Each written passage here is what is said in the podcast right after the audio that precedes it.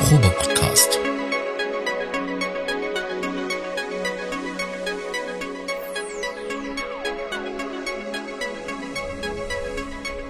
Ein Podcast beim gemütlichen Talk im Proberaum.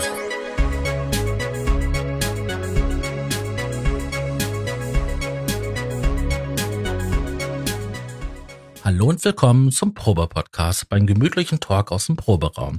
Ich bin Sascha Markmann, auch bekannt als die Raumwelle und begrüße heute unsere lieben Co-Moderatoren. Das wären einmal der Thomas. Hallo, Herr Notstrom. Moin, moin, moin. Und einmal der Tobi. Ja, hi.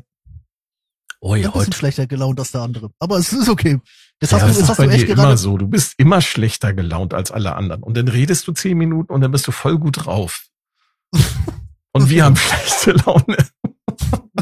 Tja, das ist, äh, das ist das große Geheimnis einer guten Kommunikation. wird Zeit, dass wir die nächste Version von der Chat-Software kriegen, dass wir zeigen können. So, hallo, ich will auch mal reden. Ey, das ist, das wäre ja eine geile Idee, wenn wir einfach ChatGPT hier in die Runde mit einladen. Und dann fragen wir einfach Ja. ChatGPT, ChatGPT, kannst du uns was erzählen über die Superbooth? Und da sagt dann ChatGPT, Boof, boof, as super as boof can be. nee, sagt dann einfach Konsum. Geil. Noch besser. Jetzt setzt ihr mich schon gleich mit einer KI. Finde ich schön. Aber ja, Nein. Freunde, es, So es, war es das nicht Boof. gemeint. Ich habe doch gesagt, zusätzlich in die Runde. Sonst ist es ja langweilig. so. Ja, Wir aber müssen das sie ja auch ein bisschen challengen, die, die KI. Aber ich kann dir genau sagen, was das Ding wieder sagt. Ich als künstliche Intelligenz bin darauf trainiert und bla bla bla. Und das ist außerhalb meiner ethischen Normen und Regeln und bla bla Aber bla. wenn bla. du gerne eine Liste mit meinen Highlights haben willst, hier ist sie.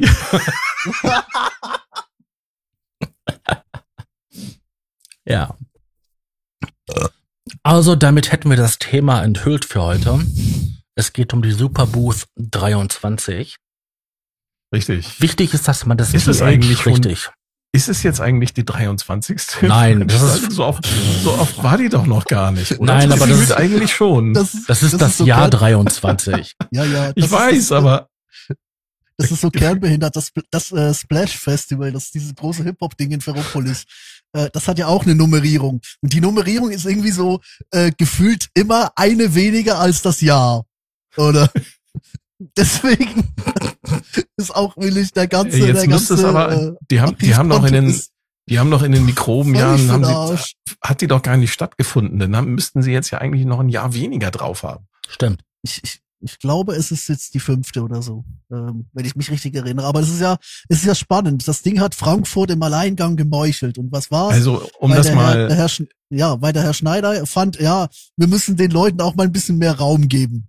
Komm, wir müssen den, wir müssen den, den neu eingestiegenen in diesem Podcast, die möglicherweise gar nicht wissen, was überhaupt die Superbooth ist, mal kurz erklären, um was es sich da handelt. Also, es begann vor vielen, vielen Jahren, vor Hm. 23, nein, keine Ahnung, weiß ich nicht.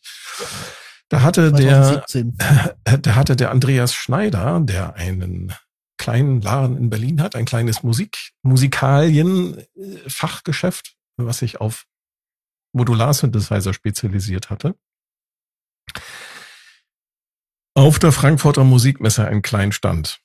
Ich glaube, am Anfang war es, glaube ich, sogar nur ein Wagen. Ne? War das nicht so? Und damit ist er über die Messe gefahren? Ich weiß Oder nicht. zumindest ich, hat das so ausgesehen. ich war nie da. Ich auch Ja, nicht. same.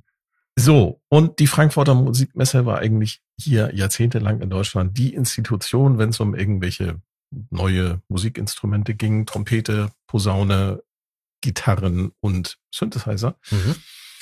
Und hat sich aber so im Laufe der Jahre, es ist halt eine Geschäftsmesse gewesen. So, und im- ich sag mal so, im Laufe der Jahre ist sie halt immer mehr geschrumpft, immer kleiner geworden. Das Ganze wurde immer teurer und die, dieser Superbooth-Stand von Andreas Schneider wurde parallel, also sozusagen reziprok, immer größer. Und vor ein paar Jahren hat dann der Andreas Schneider gesagt, wisst ihr was, Frankfurter Musikmesse, ihr seid mir zu teuer. Ich mache einfach meine eigene Messe in Berlin. Es war Genau, so war 2015. ich habe es gerade gegoogelt. Danke. Mhm. Und ab da könnte man sagen, ist die Superbooth jedes Jahr hat sie stattgefunden bis auf das eine Mikrobenjahr äh, 20 20, 21 war sie, glaube ich. 2020 und 21 2020. glaube ich. 21 war so eine Reduced to the Max Geschichte. Ja, genau. Da haben sie, da sind sie dann, die, die sind in dem, in einem FETS Berlin. Ähm, das FETS ist das Familienerholungszentrum. Das wissen einige Also, Leute auch nicht. Es war, es war ja, gestartet sind sie ja im Funkhaus und dann gab es Sie ja sind gestartet im Funkhaus-Episode. Und danach und, sind sie äh, aber dann ins, ins FETS, ins Familienerholungszentrum in Berlin ausgewechselt, äh, äh, gewechselt, weil dort die Räumlichkeiten größer sind. Weil nämlich die Superboos entsprechend, äh, wie gesagt, reziprok zur Musikmesse Frankfurt gewachsen sind. Und die Musikmesse Frankfurt ist immer weiter geschrumpft. Und irgendwann haben auch die her anderen Hersteller, also die großen Hersteller, dann gesagt, so ja, wir stellen unsere Produkte einfach da nicht mehr vor, sondern wir gehen halt in die, wir gehen halt zur Superboost. Und nebenbei hat Andreas Schneider, ich glaube, im letzten Jahr auch angefangen, nicht nur für die ganzen Synthesizer-Nerds äh, so eine Messe zu machen. Ich glaube, die Gitarren-Nerds sind mittlerweile auch mit einer Superboost bedient. Ja, aber Ich das, ich glaube, ob- das ist, es war, glaube ich, nicht, ob eine, die läuft. Also, es ist nicht auf der Booth, es war, glaube ich, eine, eine Zweitveranstaltung. Aber Schneider hatte da schon den richtigen Das war eine Riecher, Zweitveranstaltung, ja. ja, er hat, aber Schneider hatte da für mich schon den richtigen Riecher, weil er hat halt Hat er. gesagt, wir müssen, wir müssen hier, wir müssen weg hier von der Industriemesse, weil du kannst im Inter, im Internet bist du schneller, du bist äh, flexibler und die ganzen äh, YouTube-Dödel haben den Kram eh schon äh, zu, zu Release. Das ist der viel bessere Weg. Wir Richtig. müssen eine Messe schaffen, Genau. wir müssen eine Messe schaffen, wo sich die Leute gegenseitig über den Weg laufen. Genau. Wir müssen eine Messe schaffen, wo Dave Smith, möge er in Frieden ruhen, ähm, mit einer mit einer Tequila-Flasche von einer Stand zum nächsten torkelt und alle Leute abfüllt. Gin. Er hat immer Gin getrunken.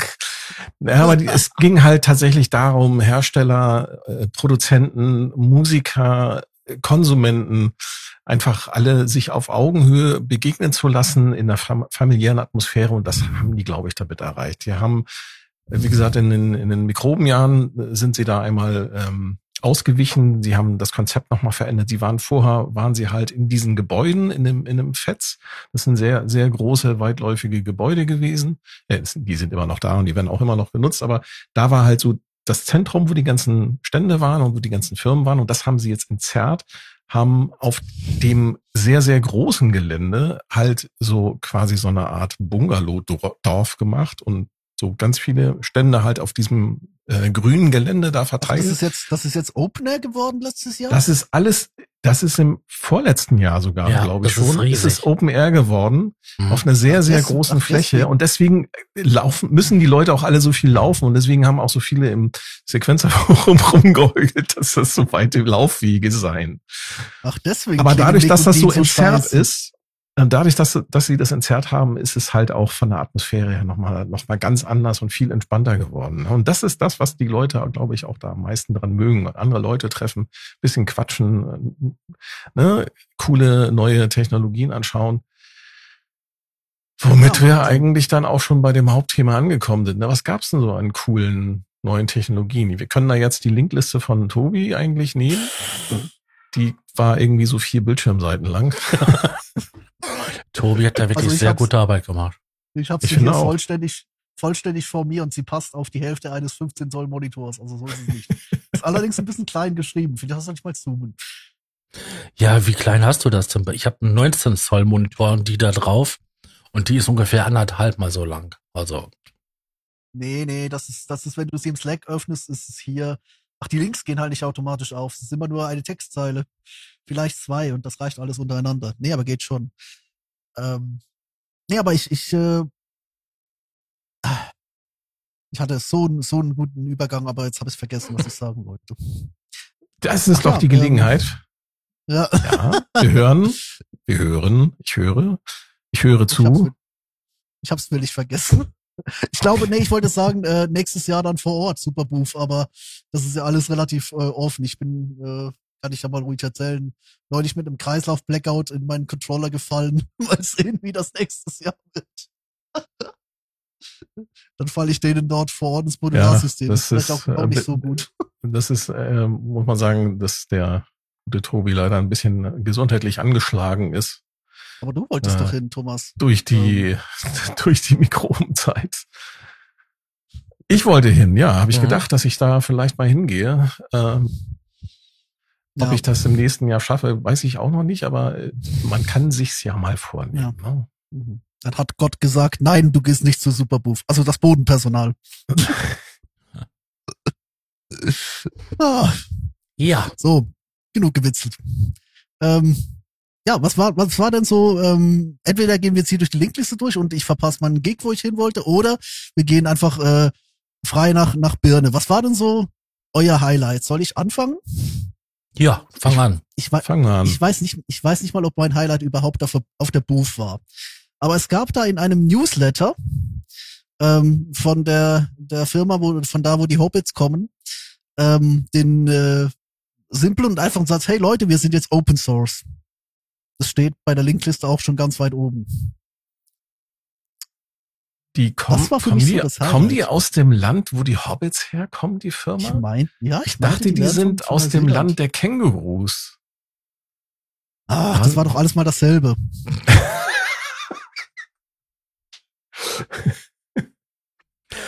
Wir reden über die Firma äh, Syndstrom. Ja, genau, die haben wir schon mal gehabt. Ich weiß nicht, wie man es auf Englisch ausspricht, deswegen nenne ich sie jetzt immer Syndstrom. Syndstrom haben ein, haben ein einziges Produkt, der, das ist der Deluge. Ich glaube, das ist die richtige Aussprache. Deluge oder Deluge. Ich Deluge. bin einfach Ich, Deluge. ich kann kein Neuseeländisch. Kann einer von euch Neuseeländisch?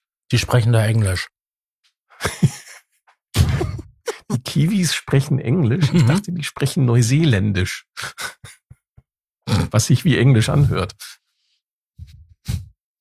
Ähm, die haben vor, vor ein paar Monaten haben sie das Ding einmal aktualisiert, hardwaretechnisch, bieten auch Nachricht, nach, Nachrüstsätze an, um aus dem, äh, ich glaube, was ist das, ein siebenstelliges Display? Ja, Also so dieses glaube ich, äh, also Sieben Segment sieben. Segment. Mhm. Genau, da, Ja. das kann man sich jetzt tauschen lassen gegen äh, Einwurf von kleinen Münzen und kriegt dann ein OLED-Display und damit kann man jetzt auch endlich mal Sample-Namen richtig vergeben und speichern. Das ist gar nicht mal so teuer, ne? 50 Dollar. Versandgebühr, ja. versandt. Plus Zoll. Mhm. Äh, ja, genau, das ist gar nicht mal so teuer, das stimmt eigentlich. Also War- es waren ist die- relativ waren die eigentlich Auf der günstig. Booth? Waren die eigentlich auf der Booth Die oder haben die einfach den, den waren, das Newsflash weiß genutzt? ich gar nicht. Das weiß ich gar nicht, ob die auf der Booth waren. Aber auf jeden Fall, das mit dem Open Source Ding, das war natürlich, ja, das war ein Knaller, ne? Einfach Total, nur so ihre weil- Software ja. als Open Source deklarieren und sagen so, hier kann jeder dran rummachen. Das würde wahrscheinlich bedeuten, ich vermute mal, dass sie eine MK2-Version machen werden. Meinst du? Wenn du ein Produkt selber nicht mal weiterfliegen willst als Hersteller, was machst du dann? Ja, ja. Ja, gibst Ja, die auch Sachen frei. Ne, entweder stammst du das Produkt komplett ein und sagst du hier, aus die Maus, kauf gefälligst meinen neuen Kram. Oder du ähm, verkaufst halt noch so viel, wie es geht, machst aber hier, ne, öffnest Oder du denkst, oder du denkst einfach will ich auf, an die Community. Also ich, ich würde der Bude, Mag der sein. Bude würde ich jetzt den Altruismus tatsächlich unterstellen. Ja, Allen ich auch, anderen weil hätte ich jetzt auch, ja, weil allen anderen hätte ich jetzt auch gesagt, ja, äh, tschüss, ähm, wir, wir lassen das Produkt fallen. Ja, Aber genau, nee, die, ja. die, die nicht. Die Ja, nicht. also hör mal, also was, was, was die, ich glaube, die sind zu zweit, ne? Ja. Also was die da, was die da an Software-Updates seit Erscheinen des Deluge da rausgehauen haben, das ist total geil. Also wirklich. Das Hm? muss wirklich Das bewundernswert. Ich meine, ich hatte, ich habe das Ding mal zum Testen gehabt. Hatte ich mal gebraucht, gekauft und dann äh, nach ein paar Wochen dann auch schon weiterverkauft. Aber ähm, ja, ich für meine Man muss schlechten es- Augen man war das nix.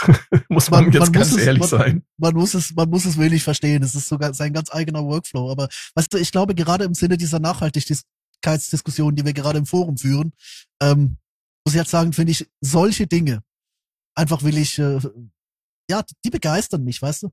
Der Rest, ja, auch, auch toll, weißt du, so, Kon Konsum geil, keine Frage, oder? Aber das hier ist, äh, du kannst hier irgendwie, keine Ahnung, 2015 kannst du den Deluge kickstarten und hast heute irgendwie ein Gerät, dafür hätte dir eine andere Firma, Kork, fünfmal dasselbe verkauft. Oder Roland. Das sind die Kandidaten, die mir spontan dazu einfallen, ne? Hm, na klar. Wobei äh, die, die Kork-Sachen äh, gar nicht mal so schlecht verarbeitet sind. Ne? Also Da Nee, das eine hab ich aber auch nicht behauptet. Lebensdauer erwarten. Ich meine, 20, 20 Jahre Microcork, das ist eine, das ist eine Leistung. Ich Ja, glaube, das war auch noch eins- Ganz, ganz, es sind auch noch ganz viele der abgerockten ersten Generationen Genau. sind sicher noch im Umlauf. das war eins der ersten News, die sozusagen da aufgetaucht sind, dass die, die eine Crystal-Version Edition von ihrem 20 Jahre, seit 20 Jahren auf dem Markt befindlichen Microcore gemacht haben. Ich habe das Ding tatsächlich dann auch in einem Video gesehen, ich glaube von Sonic State oder von Sieht hübsch aus. Sieht, ja, sieht nett aus. Aber was ich ähm, dann sehr unpraktisch finde, ist, dass die haben die, dieses, äh, diese Oberfläche da, ne? Mhm. Da ist ja ein Aufdruck drauf und so und äh, das Ding spiegelt. Das ist wie so ein Schminkspiegel. Ja. Also sieht gut aus, ist aber nicht praktisch. Ich stelle mich auch die Frage, wie lange das, wie gut das so noch so aussieht nach acht, neun, zehn Jahren benutzen. Du meinst so, so gelbes Fensterglas? Ja, so richtig gelb, so äh, starke Raucherwohnung, ähm, die Fenster geputzt. Ja, aber was ich nicht verstehe, die wollen für diese Crystal Edition, wollen sie genauso viel Geld haben für den Microcork S, der dann sogar auch anständige Lautsprecher drin hat ne? und doppelt so viel Preset-Speicher. Ja, und das habe ich auch gewundert. Warum haben sie den Chris äh, nicht zumindestens dem S, also die, die Funktion, die, die Doppelfunktion des S, das ist ja wirklich Ja, nur genau. einfach ein, eine Verschiebung auf dem Chipsatz und die Lautsprecher hätte, hätte jetzt auch niemand von der, von der Bettkante geworfen. Richtig. Klar, die würden scheiße aussehen, dem Kristallding, weil die nämlich die ganze Unterseite komplett bedecken. Wenn man S aufgeschraubt hat, weiß das auch. Aber äh, also ich, ich verstehe, das mit den Lautsprechern verstehe ich halbwegs. Wenigstens dem- den doppelten Preset-Speicher hätten Ja, der Ja. Speicher, das raff ich nicht.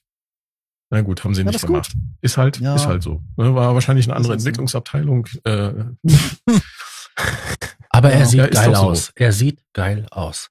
Er sieht geil aus, ja. Also, wenn ich jetzt ne, so eine futuristische Indie-Band gründen würde, äh, ja, her mit dem Michael Cork. Ich hatte, ich hatte ja selbst mal lange Jahre einen Michael Cork, ein S, aber ich, ich glaube, hatte jeder keine- von ich- uns, oder? Ich hatte keinen, nein. Du hattest keinen? Wirklich Nein. nicht? ach, Ich der hatte Herr einen. Raumwelle wieder so alternativ unterwegs.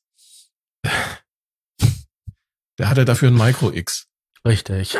Den hatte ich auch. Ist eh, ist eh das bessere Gerät. Den hatte ich wiederum nicht. Ähm, äh, ich bin da, ich bin da sehr spät reingekommen. Der Bernie bietet seinen gerade zum Verkauf an. Oh, Doch hast du Zeit zuzuschlagen, ja? Muss man in, in Nee. Kleinanzeigen schauen. Das Tolle ist der orangene Koffer. Ja, genau. Ja, kommt sieht nämlich aus wie ein Waffenkoffer. Koffer. Äh, Ja, tatsächlich. Das rote Display ist ein bisschen nervig.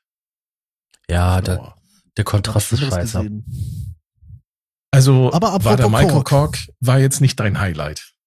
Nee, ich meine sowas, sowas an, sowas anpinseln. Also äh, das ist wie gesagt äh, den, den Microcork, weißt du, den Microcork, das ist ein digital sind. Den hätten sie wohl wirklich so auf den den nächsten Stand und nicht nicht wieder so eine peinliche äh, Designversion oder so eine peinliche XL-Version, sondern ich ich habe mir von Korg wirklich gewünscht, dass sie den den Microcork ähm, so dieses, aber es ist vielleicht auch ein anderer Punkt, weißt du.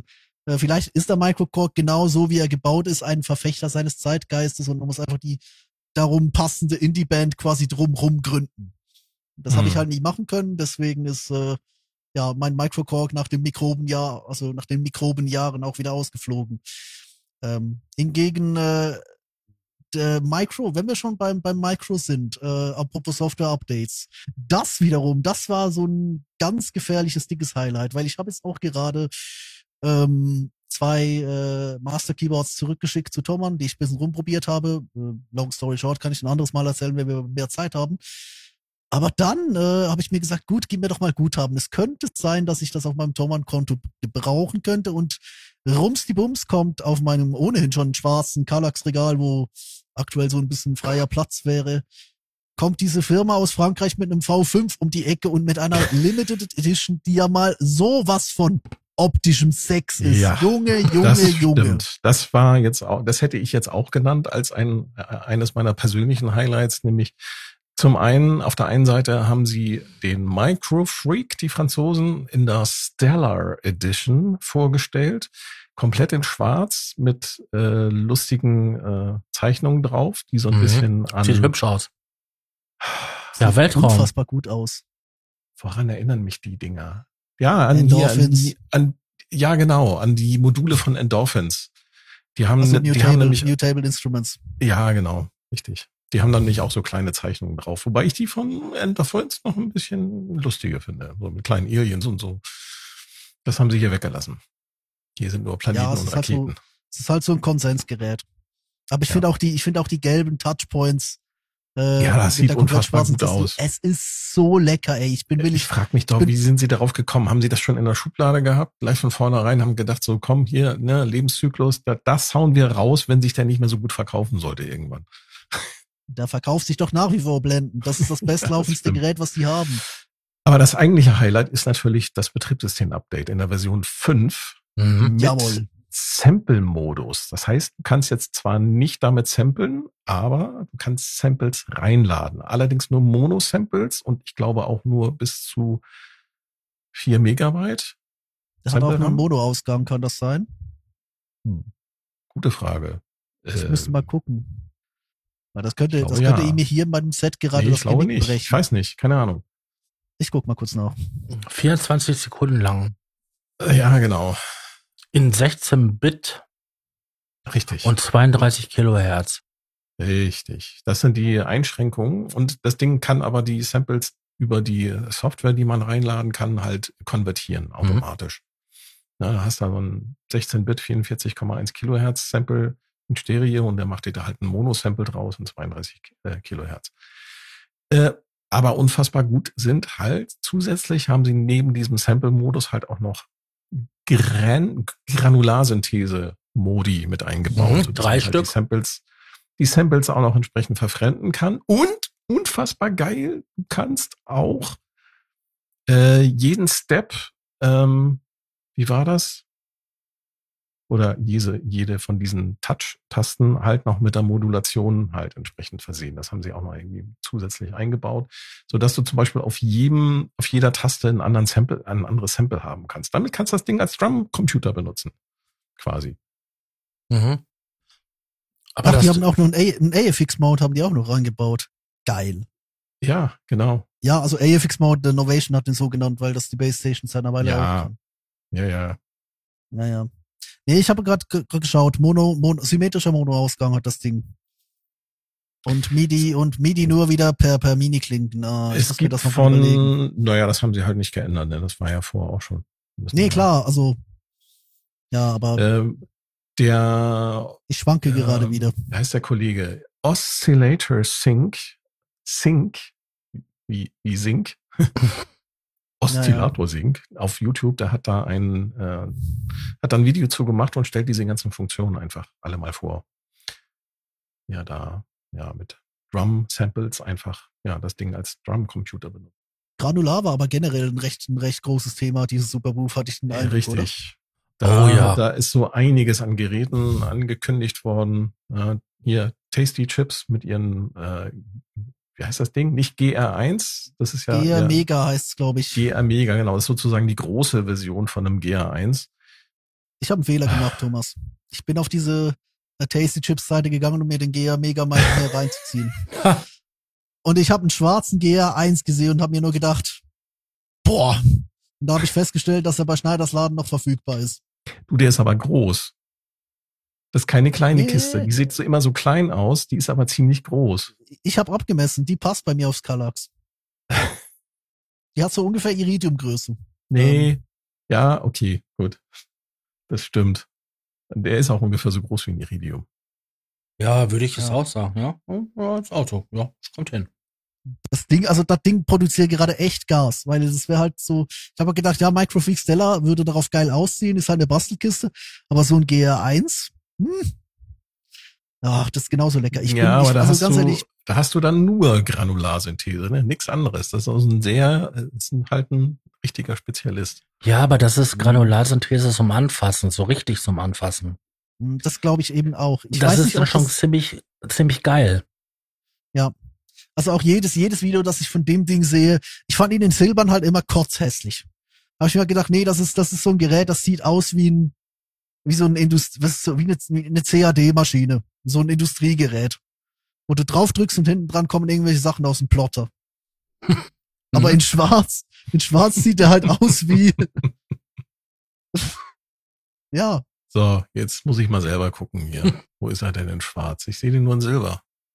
Hier, warte mal kurz. Äh, Link kommt gleich. Ja, aber das war, dieses Mal war Granularsynthese tatsächlich ein Thema. Es sind ja einige Firmen, die explizit mit irgendwelchen Granularsynthese-Klamotten am Start gegangen sind. Auch in einer Rubrik, die ich nicht anfassen will, Modularsynthesysteme. Ähm, Ja, da war auch viel Wavetable, ne? genau. Dabei. Und kombiniert, also Granularsynthese, auch- Ja, Wavetable. ganz genau.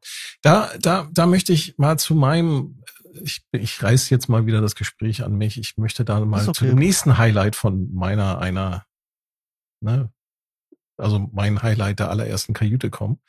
Zebra. Kennt ihr, oder? Oh ja. ja, oh, die ja. Software ist mächtig. Der Urs, oh. Urs Also, Heckmann, kenne Zebra. ich. Kenne ich, Mhm. hasse ich, aber äh, es ist ein, also, es ist ein Statement. Ich will es nicht Also bedienen der- müssen, ich besitze es nicht, aber Es, Ja. es gab ein Interview von, von äh, ich glaube, von Sonic State, von Nick, Bate mit, äh, mit Urs, Urs Heckmann. Und da hat er ein T-Shirt getragen, äh, Zebra 3 coming soon. Since 2000, 2012. ja, Und er hat tatsächlich ähm, äh, von Zebra 3 tatsächlich äh, in der Alpha-Version hat er so ein paar Sachen gezeigt, was sie da so eingebaut haben jetzt. Das ist schon ziemlich cool. Du kannst jetzt deine Wellenform, okay, das konntest du vorher auch schon, kannst sie halt jetzt zeichnen. Okay, ist nichts Neues. Aber sie haben da äh, mehr als, also sie haben dem Editor halt einfach noch mehr Funktion spendiert. Haben Du kannst äh, mehr als eine Wellenform zeichnen. Du kannst auch noch eine zweite Wellenform nehmen und er kann, du kannst dann Interpolationswege zwischen diesen beiden Wellenformen damit reinzeichnen.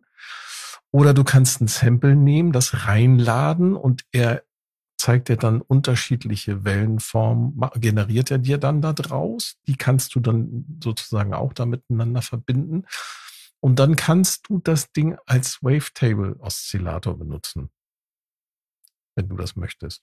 Aber halt ähm, so, ja, so von, vom Editor her ist das, erinnert mich das so ein bisschen wie an wie so ein Cut-Programm. Auch so mit ganz ähm, ausgefuchsten Funktionen, um ganze Abschnitte von so einer Wellenform halt irgendwie zu interpolieren oder zu morphen. Also also ich bin ja nach der Hälfte des Videos ausgestiegen, als ich mir das angeschaut habe. Es ging mir schon so ähnlich bei den, äh, weißt du, sie sind ja momentan gerade dran, die, sie sind ja momentan gerade dran, diese ähm, Effekte zu überarbeiten, also die dicken, nicht, nicht das, das kleine Zeug, das spezialisierte Zeug, sondern hier kam jetzt äh, die, die More Feedback Machine, die vorher schon aussah wie, ich weiß nicht was, jetzt das neue Design, das ist, das erschlägt dich mit Funktionen. Das ist ein Delay, ähm, beziehungsweise halt für, für eben Feedbacks und so gebaut, aber das ist, das ist so mächtig. Dann haben sie jetzt auf der, glaube ich sogar auf der NAM-Show haben sie den, die äh, Funktionsbeta gezeigt von äh, Filterscape. Da kommt jetzt nämlich auch ein riesiges Update, auch so eine alte Kamelle von, von, von denen. Ich glaube, Ubik wollen sie es bis Ende Jahr auch noch äh, angehen und das auf die 2.0 heben. Das ist auch so ein Ding, das seit 2018 oder so läuft. Mhm. Und dann kommt Zebra. Und bei, bei Zebra ist es einfach so, ich habe ich hab das einmal getestet und habe einfach gedacht so, nee, das ist zu viel für mich. Aber jeder, der damit arbeiten kann, ich glaube, das ist, äh, das ist völliger Overkill. Aber weil es halt Urs ist, ist es durchdachter Overkill. Ich bin willig gespannt, was die da brüten. Das, das Video sieht Also es sieht für wahnsinnig mich irre wirklich, aus. es sieht für mich wirklich wie so ein Sounddesigner Traumwerkzeug aus.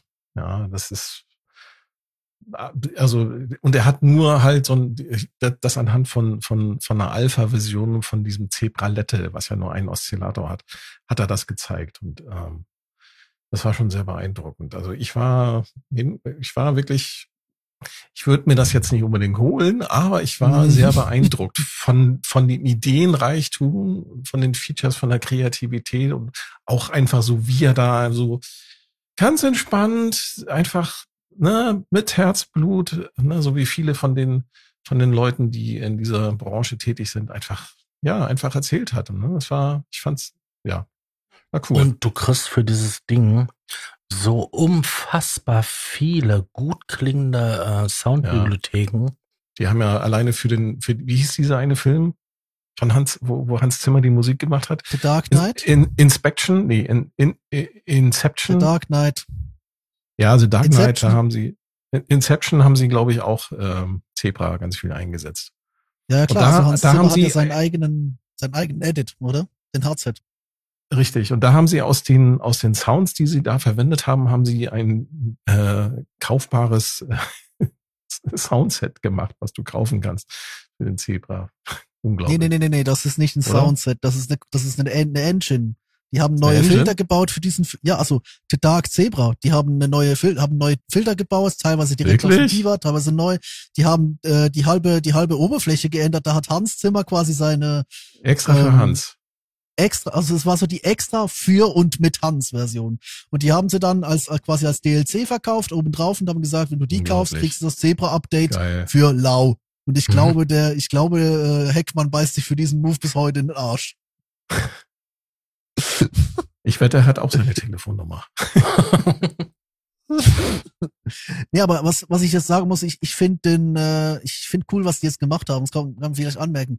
Zebra 2 ist ja nicht mehr auf dem Markt. Sie haben jetzt, letztes Jahr haben sie, ähm, das waren eine der, einige der, der dümmsten Reddit- und KVR-Tweets, die ich je gesehen habe, weil Heckmann förmlich verzweifelt ist, wie blöd die Leute sind, drei Sätze zu lesen. Die haben gesagt halt, wenn du jetzt Zebra nutzt, dann wird sich dein Zebra Ende Jahr an einem gewissen Tag in Zebra Legacy verwandeln. Und Zebra Legacy, das ist dann alles ähm, von Zebra 2 mit dem Hans Zimmer Add-on und alle Soundpacks, die wir äh, als Firma darauf geben. Das wird dann nicht mehr weiterentwickelt, dann ist das quasi der Legacy Edit. Wir gucken, dass der weiterhin läuft, aber das ist dann quasi das abgeschlossene Zebra und der Dreier wird komplett neu sein. Wenn du bis dahin Zebra kaufst, bekommst du das treue Upgrade auf den Dreier. Wenn du bis dahin äh, Zebra mit Hardset kaufst, bekommst du es gratis, weil wir es versprochen haben. Wenn du bis dahin ähm, nicht kaufst und dir dann einfach Legacy holst, bekommst du aber keinen Upgrade Path. Dann musst du dir drei zum Neupreis holen. Diese drei Sätze hat er in diverse Foren geschrieben und darauf sind irgendwie 500 Seiten entstanden nach dem Motto, was passiert jetzt, wenn ich was kaufe? Die Leute sind dumm. 500 Seiten innerhalb kürzester Zeit. Das ist ja so wie der, äh, der ESC-Thread im Sequencer-Forum. Das besprecht ihr, wenn ich weg bin zum Gig, okay? Nein, das besprechen wir gar nicht. Das Thema klammern wir aus. Es ist äh, nicht der Rede wert, finde ich. Es ist die Bohrmaschine im Gehirn. Schon so ein bisschen. Ähm, Ja, Gut, wir waren jetzt bei den Wo Highlights. wir jetzt, genau, wo wir jetzt bei den Highlights waren und auch bei den ganzen, bei, bei schon beim Thema Software, lass mich noch einen oben draufsetzen. Also eigentlich würde ich noch einen zweiten oben draufsetzen, aber der, ja, bitte. softwaretechnisch. Sign Vibes, die sind ja, also der eine ist ja bekannt dafür, dass er Plugins programmiert für ähm, die Korg ähm, Minilog XD äh, NT1 und Also die Plug Prolog-Serie. Genau, Ja, Also Plugouts. die- Plugins, Die SD, also du meinst die, du meinst die, S, die SDKs, oder? Also diese, Ja, genau. Fürs SDK, Denn wir- für diese Oszillator-SDK, da, da hat Sign Vibes ganz viele Sachen programmiert. Also wahnsinnig viele. Bestimmt mindestens 20 Dinger mit Effekten und mit eigenen Oszillatoren. Und die haben sogar eine, einen kleinen, eine kleine Drummaschine irgendwie äh, als für in den Minilog XD installierbar ähm, Mhm. programmiert. Und Korg ist ja jetzt mit dem Drumlog, hat da ja auch ein SDK-Möglichkeit dazu angeboten. Und jetzt haben die den Sign-Vibes halt auf der Super Boost ein bisschen interviewt und er hat halt so ein bisschen erzählt. Ich habe mir das auch nochmal angeschaut. Ich habe mir die von GitHub einfach mal das SDK äh, gezogen, habe mir die Readmes durchgelesen. Ich kann leider kein C++ und auch kein ARM-Prozessor programmieren. Deswegen, äh, da verlassen mich meine Fähigkeiten. Aber äh, so ein README kann man halt immer mal lesen, weil da stehen meistens immer sehr interessante Sachen drin. Also, es ist so. Du hast auf den Minilog XD haben sie die Möglichkeit geschafft. Die hat, Korg hat ja immer gesagt, dass dieses SDK hm, auf dem Drumlog, das ist nicht kompatibel, haben aber nie gesa genau gesagt, worin jetzt eigentlich die Unterschiede bestehen. In diesen READMEs steht das halt drinne.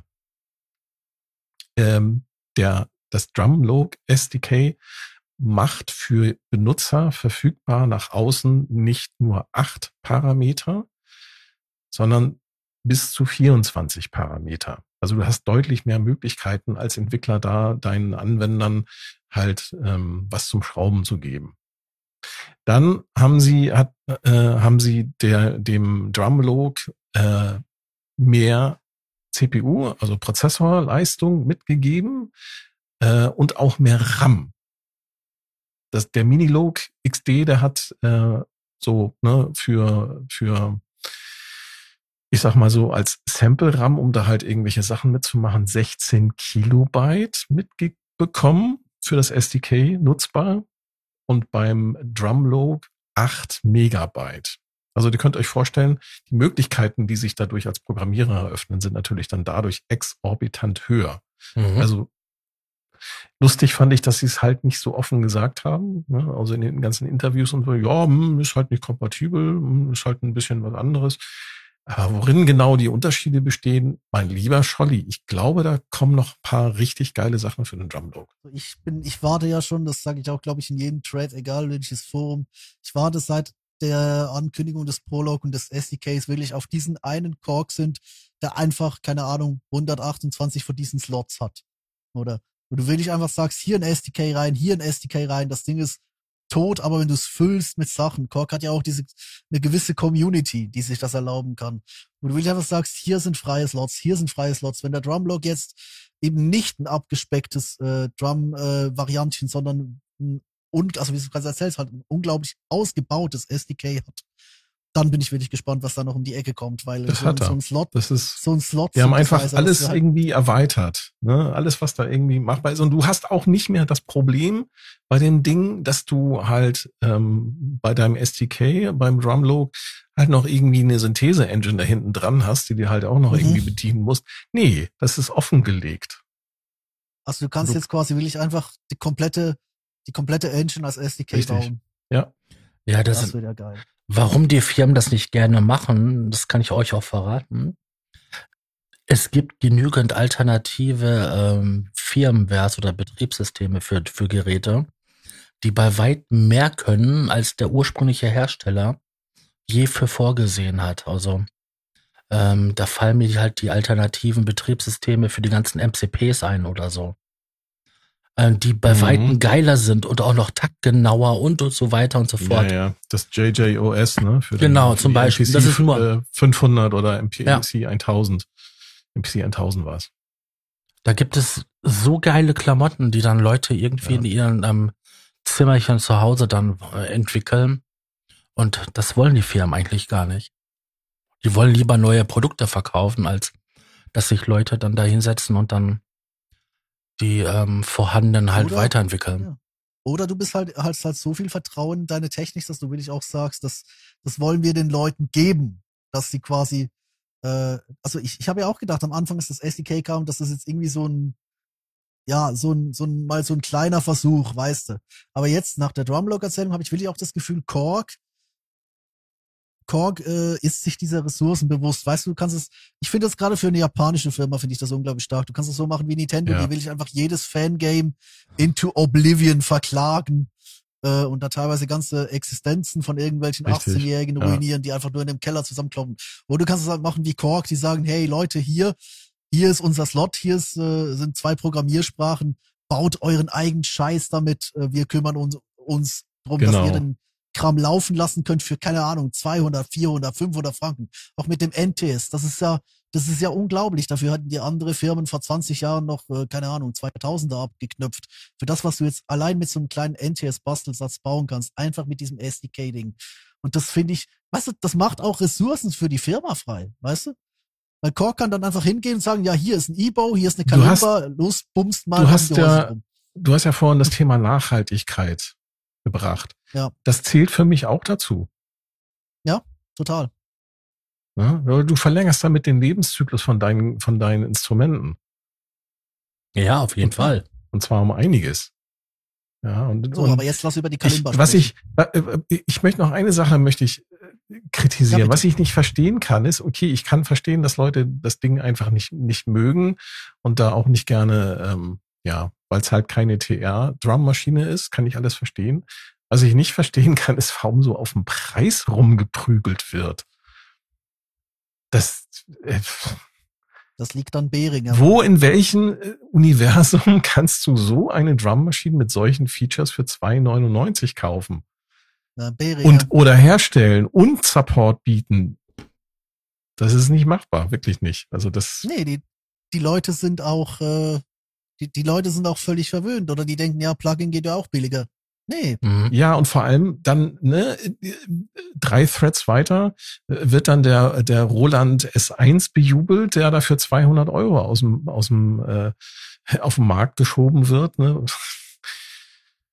Ja, ja, der China-Müll billig Bumsding. Aber es, ich meine, es ist halt schon, also du kannst ja dann halt aus diesen Behringer Mikroteilen, wenn sie dann irgendwann mal erscheinen, 2035 oder so, ähm, äh, kannst du dir natürlich schon für das Doppelte für fürs gleiche Geld hinpflanzen, wie es für was, was Roland da zusammenklöppelt. Aber ich finde auch, das die ist sind äh, übrigens potthässlich, mal so nebenbei. Also das, das ist echt ein Design und Verbrechen.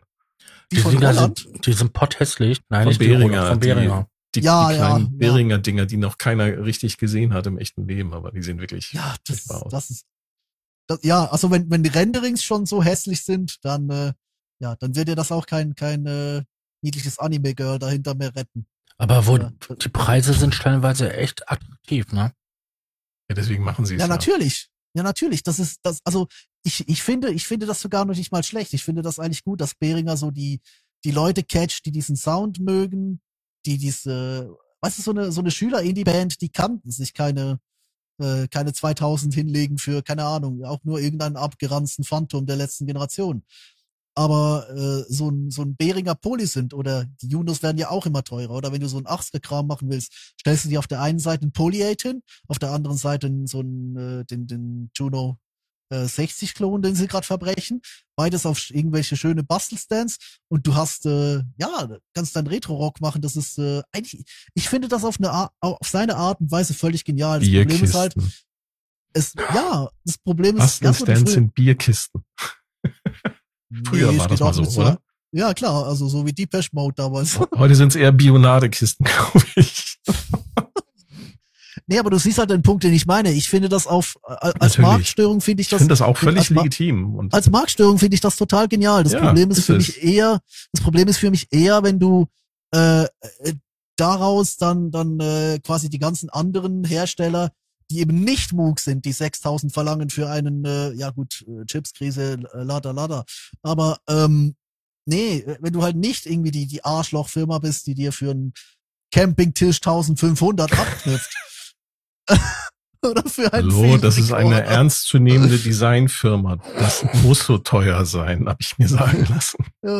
Ja, aber das ist halt das andere Extrem. Und die, weißt du, und dann verlangen die Leute von, von Korg, die äh, meines Wissens schon so ja, ich der, weiß, ein, ein Drumload für kalkulieren. 2,99, was ich einfach, das ist, ja, zum Thema Nachhaltigkeit, ähm, da Ja, ist es also dann egal, ne? Da wird dann drauf geschissen. Das ist so Ja, du meinst, heuchlerisch Man, einfach. man sieht ja, man sieht ja schon, wie unglaublich billig diese Raspberry Pi Scheiße da gemacht ist. Die klingt fantastisch, weil das ein total tolles Raspberry Pi Entwicklungskit ist, auf dem du dann auch diese Plugins schreiben konntest. Aber äh, das ist halt eine Mülltastatur in einem Müllgehäuse. Wenn dir das einmal runterfällt, äh, ist es ein 2.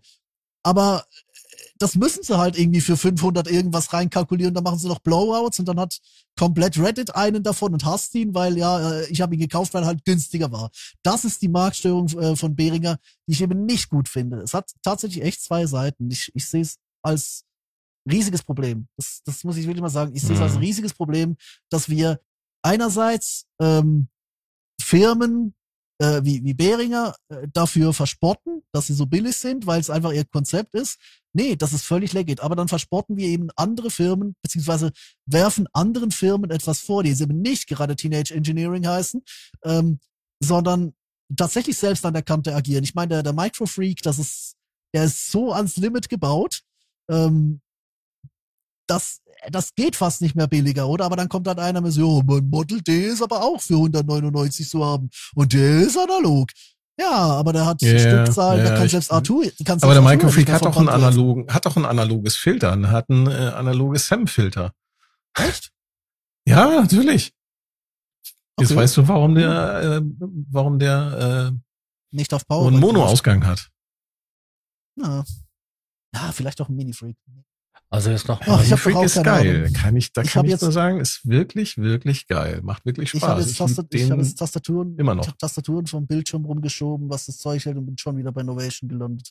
Novation, diese Kackfirma, die als einziges auf dieser blöden Booth eine 50% Ableton Rabattaktion, aber das ist, ist toll, also nichts gegen Rabattaktion, aber Novation, wo ist euer neuer Kram? Supernova 3, äh, RGB Launch Controls, jetzt, hopp. du auf Ah. der, auf der 24. Superboost. Also, zwei, also 2035. Nein, das ist ein Scherz. Ist, Thomas, hattest du noch was? ähm, das Einzige, wa- was man vielleicht noch erwähnen könnte, weil wir die, nicht die Gelegenheit hatten, darüber zu sprechen, äh, wäre der Quantum von der Firma Waldorf wurde mit einer Mark II Version bedacht. Das heißt, er hat jetzt auch Poly Aftertouch mit einer großen Tastatur, hat, Mhm. glaube ich, ein größeres Display und so ein Und ist blau. Ja. Wirklich? War, Ja. der jetzt auch, war der jetzt auch blau? Der blauer. Bla, blauer, ne? Ja, meine ich Der, doch. war, der, Wave, der, der M hat ja jetzt 16 Stimmen und ist dunkler geworden. Der ja, die hatten ja eine Phantom. Edition in schwarz. Die sah ja geil aus, ne? Die haben sie ja noch kurz vor, bevor sie die MK1 eingestellt haben, haben sie den noch in schwarz. Da haben sie einen verlost von. Schade, dass ich nicht gewonnen habe. Der hätte mir ganz gut gefallen. Mir auch. Ich hätte keinen Platz gehabt. Nee, habe ich auch nicht, aber trotzdem das Ding wenigstens einmal anfassen, einmal spielen. Übrigens, äh, was ich, was ich persönlich halt immer vergesse, äh, wo ich so auf den Microfreak schiele, ich habe doch einen Synthesizer, der ähm, Granularsynthese kann, nämlich der Iridium. Ja. Muss ich mal wieder rauskramen. Bisschen mit rumspielen. Ja, das ist das Schöne, wenn man modular arbeitet. Das Zeug gammelt im Schrank weg. Ja, den, jetzt man- haben wir die Superboost. Ist man auch noch ein bisschen seniler, das ist ein bisschen vergesslich, dann kann man sich jedes Mal freuen, wenn man den Schrank aufmacht. Ah, gibt's ja auch noch. Ja, ganz genau. Die Superboost jetzt ist ja, ist ja. Ja. eigentlich eine Eurorec Modularveranstaltung. Wir klammern das jetzt mal in diesem kompletten Bereich einfach mal aus, weil es war so viel, also wirklich viel. Das einzige, was ich kurz erwähnen möchte, es gab ein Modul, mit dem man Philips Hue Light ansteuern kann über CV. Was für eine geile Idee ist das denn? Natürlich. Das ist fantastisch. Das Kannst ist du auch dann dieselbe mal, Preisklasse. kannst schöne Visualisierung machen. Mhm. Bring mich nicht auf Ideen. Es gab auch Module, mit die Videoprocessing machen. Eine CV-Steuerung gab's auch. Mhm. Es gibt doch inzwischen alles in Modular. Von der dann- deutschen, das kostet- vom, vom, es gibt einen deutschen äh, Modulhersteller, der, der heißt Flame Machines. Die haben eine, ein äh, modularen Drum Synthesizer Modul vorgestellt, nennt sich Fire Machine, glaube ich, oder Fire Drum. War auch cool. Ne, mit VA-Synthese und so. Was ich mich frage ist, gibt es Erwachsenenspielzeuge mit Modularsteuerung? Erwachsenenspielzeuge mit Modularsteuerung. Das glaube ich nicht, aber es gibt Erwachsenenspielzeug mit App-Steuerung. Ja, aber das ist ja, das ist nichts Neues. Vor allem, Ja, das ist Datenschutz- wieder- kommt Damit aber kann man keine. Musik machen. Ja, aber wenn sich irgendeiner wieder in die App packt und dann einfach die, die Käfige zubleiben oder so. Das war ja vor ein paar Monaten mal groß auf Twitter. Hat irgendein Hersteller seinen Zugriff völlig ins Netz offengelegt und zack, äh, Schwanz hinter der Kryptowährung. Dumm gelaufen. Also, Was ist denn dein Highlight, Sascha? Mein Highlight. Also ich habe definitiv zwei Sachen. Ich fand diesen ähm, Super Gemini. Ich weiß gar nicht, wie man die Firma ausspricht. Udo. Okay, von Udo. Einfach Udo Audio. Udo. Ähm, den fand ich interessant, weil schöne Oberfläche, alles sehr aufgeräumt, minimalistisch. Das Ding hat 20 Stimmen. Ähm, die Struktur ist halt dieses äh, Bi-Trimbal. Damit Ja. kannst du viel machen. Bi, bi, nee, nicht bitim, timbral, du meinst binaural. Nee, es ist bitimbral und binaural. Ah, okay, stimmt, weil, weil Ja. da zwei Super Six zusammengeklebt wurden. Genau. Ja, es ist, es ist quasi diese Seuche, dass du äh, einfach quasi deinen Sünd doppelt verbaust. Und dann ist das Gerät irgendwie 50 Zentimeter tief, hast dann keine Wohnung mehr, außer du hast so ein Influencer-Studio. Ähm, aber was sie halt gemacht haben, das finde ich sehr geil, das würde ich mir beim Summit auch wünschen auf eine Art. Gerade wenn ich damit äh, quasi direkt nur mit der Groovebox unterwegs bin und den quasi anfahre auf zwei MIDI-Kanälen. Äh, du hast auf dem Super Gemini hast du zwei separate Bedienoberflächen. Du weißt ganz genau, was welche deiner beiden Parts macht. Das ist nicht nur ganz genau, du siehst es. Weil die haben äh, Sch Schieberegler. Also keine Positionmeter, wo du noch mal kurz gucken musst, sondern die wichtigsten Funktionen sind alle per Schieberegler gemacht. Also mit Fader. Das Ja, ist, du siehst es sofort auf einen, auf, auf den Blick, siehst es sofort. Dann hast du noch Ja. so eine Nettigkeit drin verbaut, wie halt Wave-Morphing, dann ähm, Polyphone Aftertouch und wie früher bei der Orgel ein schöner großer Ribbon Controller, also Sensor. Das ist auch schön. Also da, da, das sind Entwicklungen, das hätte ich mir vor ein paar Jährchen noch nicht träumen lassen. Nee, das ist alles Jetzt wir den- weggeflogen. Jetzt haben, wir, jetzt haben wir den Polybrute, jetzt haben wir ASM, die das Ganze für mich immer noch verantworten. Herr schönen Gruß nach China, vielen Dank. Ähm, jetzt hat Willig gefühlt, all diese Riesenbrummer haben Poly Aftertouch. Ich glaube, da ist ein Patent ausgelaufen. Vermute ich mal einfach. Nee, die, da, also ASM ist ja Medley, Ja. ne, gehört zum, zum Medley-Konzern und die haben als erste halt diesen wieder Poly-Aftertouch-Tastaturen halt aufgelegt. Das haben sie dann halt in Ja. den Hydra-Synth verbaut und dann haben sie, das glaube ich, das, Das ver haben's- weiterverkauft an andere Hersteller, glaube ich. Und Fatah hat halt ähm, dann auch sich überlegt, so, dass das eine gute Idee wäre, da so ein äh, Poly Aftertouch Tastatur ja, zu haben, weil sie natürlich hat ja, mithalten Vater hat wollen. ja, Vater hat ja nicht mit ASM. Ähm, weißt du, ich, nee, ich die hatte, haben aber ich, dann mit Waldorf. Ja, aber meine, meine Erinnerung sagt mir halt, der Poly Aftertouch war jetzt irgendwie 20, 25 Jahre hinter der Mauer von N-Sonic, äh, die halt da mit Tuten und Blasen untergegangen sind. Ähm, und dann hat irgendwie jahrelang niemand mehr und dann war ASM und die haben eine andere Technik verwendet. Aber die sind mit dem Ding so eingeschlagen, dass jetzt zuerst Waldorf und Vater zusammenarbeiten mussten, jetzt der Super Gemini. Und ich habe generell den Eindruck, jedes Mal, wenn ich irgendwas sehe, ähm, was so ein richtiges Stickschiff ist, steht da Poly Aftertouch. Es kommt mit Wucht zurück und äh, jetzt auch der Quantum wieder, ähm, ist der Super. Also das ist schon, das ist eine, klar, da kann Bernie noch so lange schreiben, dass das niemand braucht im Forum, aber ähm, Ja, das Nee. ist ja seine persönliche Einschätzung. Wie ist denn deine Einschätzung? Weil du bist ja ähm, passionierter Keyboard-Spieler. Hast du schon Ähm, mal Poly Aftertouch Tastatur genutzt, gehabt, gespielt? Ich war gerade, das kann ich an dieser Stelle ja schon mal erzählen, bevor wir das groß aufziehen mit Interview und allem. Ähm, ich war vor zwei ähm, Wochen, glaube ich, oder so Ende April im ähm, äh, äh, Swiss Museum for Electronic Music. Das ist eine riesige ähm, begehbare. Ähm, man muss den Typen kennen oder halt äh, sich anmelden, aber der Typen kennen ist von Vorteil. Ähm, eine riesige äh, begehbare Sammlung mit wirklich Tausenden und Abertausenden von Synthesizern Theo, und ne? sonstiger Studiotechnik. Was?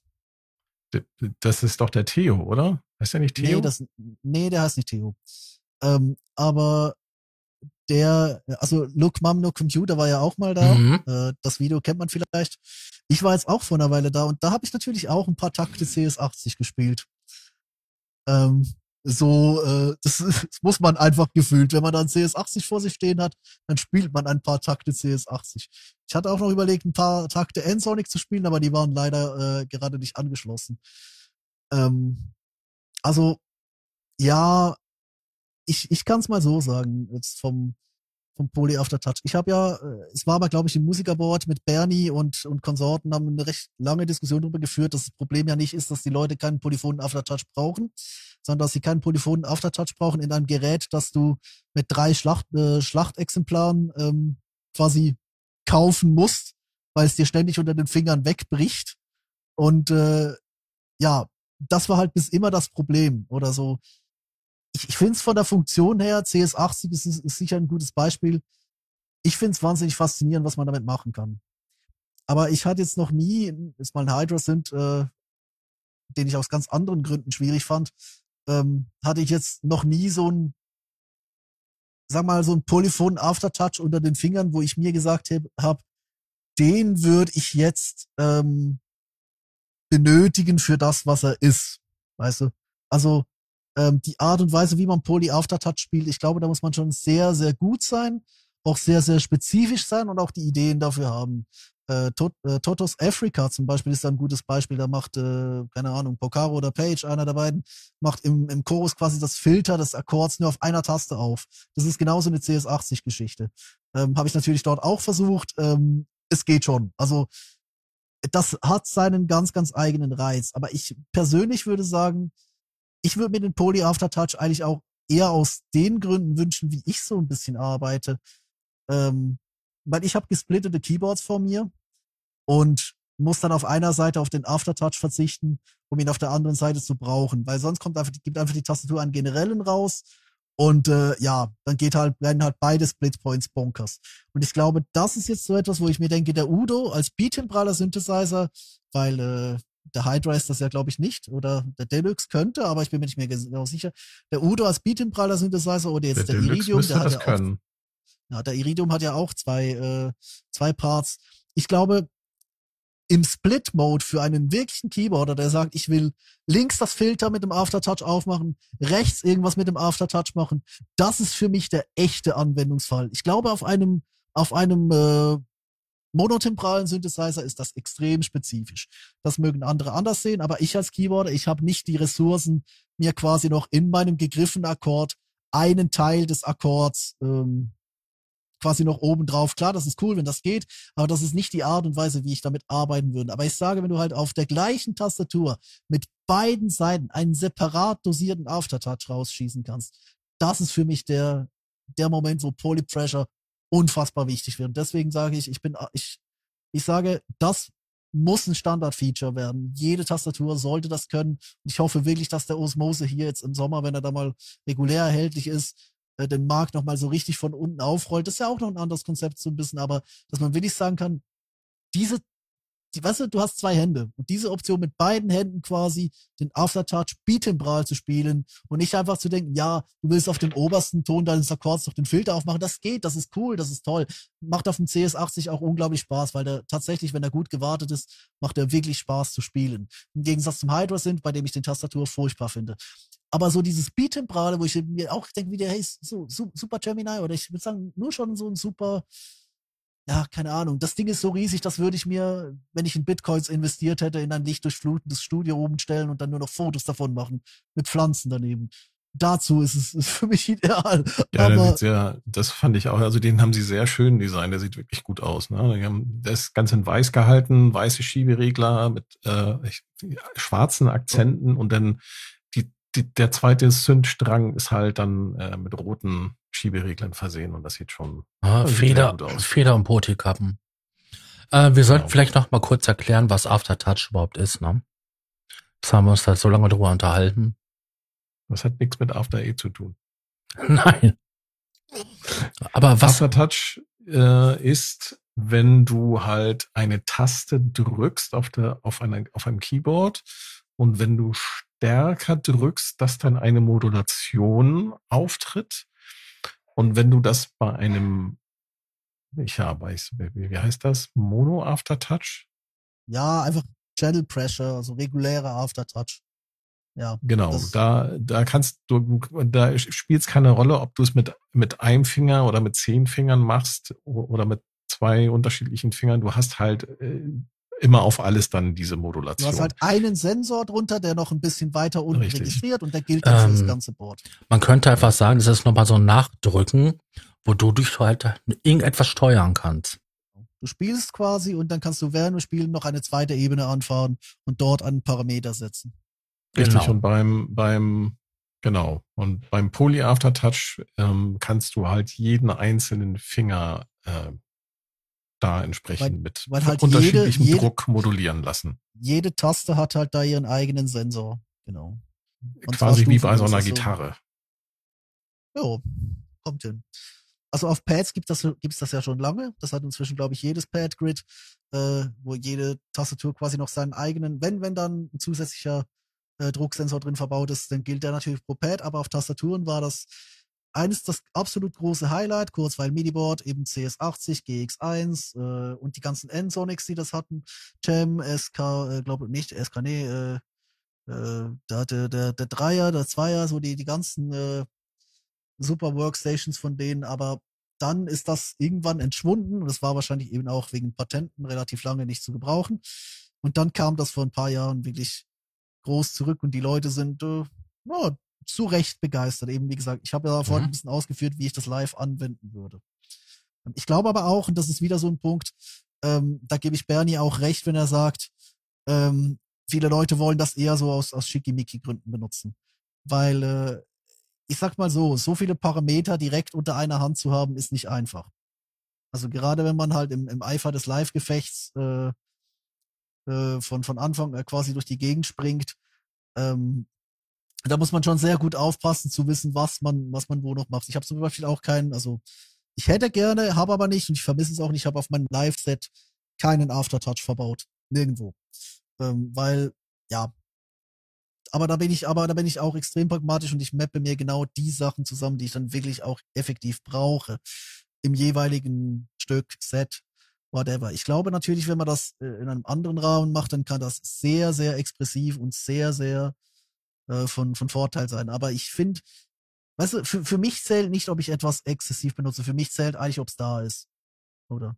Und ich glaube, wenn man die Diskussion in diese Richtung lenken kann, dann muss ich sagen, ist eben Polypressure auf dem Gemini, Polypressure auf den äh, neuen Waldorfs. Ähm, ich habe noch irgendwas gesehen, das es auch hatte. Das ist schon super, wirklich. So, jetzt bin ich heiser. Ich habe auf jeden Fall noch ein, ich habe auf jeden Fall noch ein zweites Produkt. Erzähl. Ja, bitte. Von Sonicware, das Texture, Texture Lab. Ja, so das ist eine richtig kleine äh, Groovebox, die mhm. auch relativ günstig ist, so um die, ich glaube, 300 Euro. Ähm, passt so in die in die Serie von von Sonicware, die heißt ja bei denen äh, Liven. Da haben die so unterschiedliche techni technologische Schwerpunkte gesetzt mhm. in ihre kleinen Kästen. Was mich bei dem Ding gestört hat, also sieht gut aus, kann wahrscheinlich auch ein bisschen was. Ähm, was mich gestört hat, ist, du hast keinen USB-Port. Kannst das Ding nicht, äh, du musst das Ding, wenn du da Samples reinladen willst, du kannst damit, glaube ich, auch samplen. Wenn du Samples reinladen willst, musst du das über MIDI machen. Das ist so 1990er Technologie. Mhm. Das unfassbar. Nur um die paar Cent zu sparen für einen USB-Port. Das nicht granular? Funktioniert das? Ja, das Ding ist granular. Das macht es ja auch so besonders. Ich meine, ich habe granular mit Werksounds. Übrigens, das gilt für alle Produkte von denen. Also ich weiß jetzt nicht, wie es mit dem Sample-Track aussieht, aber alle Produkte von denen haben keinen USB-Port, die haben nur MIDI. Du kannst nur über die kleine, was ist das? 7-Bit? 8-Bit? 7-Bit. Du kannst nur über diese kleine 7-Bit-Schnittstelle, die noch aus den 1980er Jahren ist, mhm. ähm, Daten transferieren. Das finde ich für ein Gerät, was irgendwie 50 Jahre später ähm, sowas noch hat, ähm, nicht mehr zeitgemäß. Ja, das ist, mag ja ein großer. Ähm, schon gar nicht für 300 Euro. Das ist ein großes Kritik, ein großer Kritikpunkt an der Sache. Aber ich finde so interessant, dass sie dann halt mit der Oberfläche, mit der Bedienbarkeit wieder ähm, die Granularsynthese angegangen sind. Die Klangbeispiele, die ich jetzt so gehört habe, ähm, die waren cool.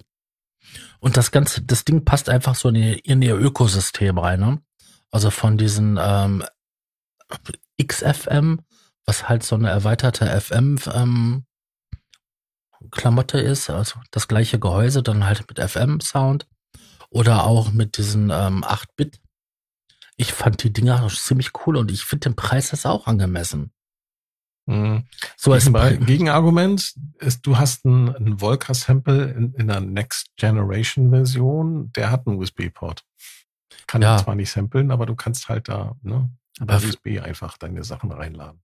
Ich denke mir immer so, das sind halt für mich so Preset-Schleudern, wenn ich dann irgendwo bin. Ich habe zu Hause ausgewachsene Synthesizer, die dann halt große Synthesizer-Sachen machen und das ist so zum Mitnehmen.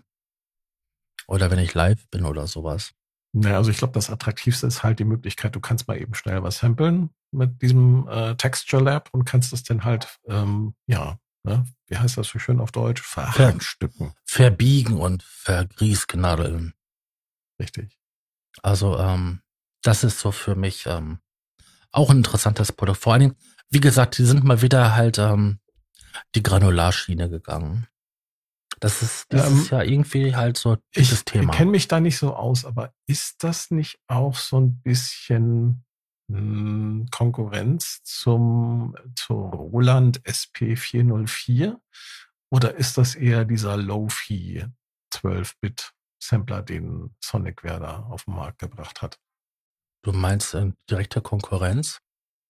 Ja, aber ich weiß nicht, Konkurrenz sind, eher ja, Mitbewerber. das sind ja zwei ne? völlig unterschiedliche Konzepte. Also Genau, denke ich mich auch. das, ich glaube, das, das ist eher so angedacht, dass man sich das noch daneben stellt. Man hat eine Zielgruppe ähm, und baut quasi, das ist halt der, der alte Elektronwitz, oder man baut quasi einer Zielgruppe ähm, noch das nächste, das nächste Potenzial, das man daneben stellen kann auf den, auf den Leib. Nur dass das halt zwei unterschiedliche Hersteller sind. Aber ich glaube, in diesem Low-Fi to Study and Relax to ähm, ist, ist ein ganz großes äh, Verkaufspotenzial.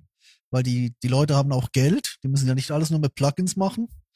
Ähm, denen kannst du Zeug verkaufen. Also ich glaube, der, der Tapeziertisch wird da noch richtig groß.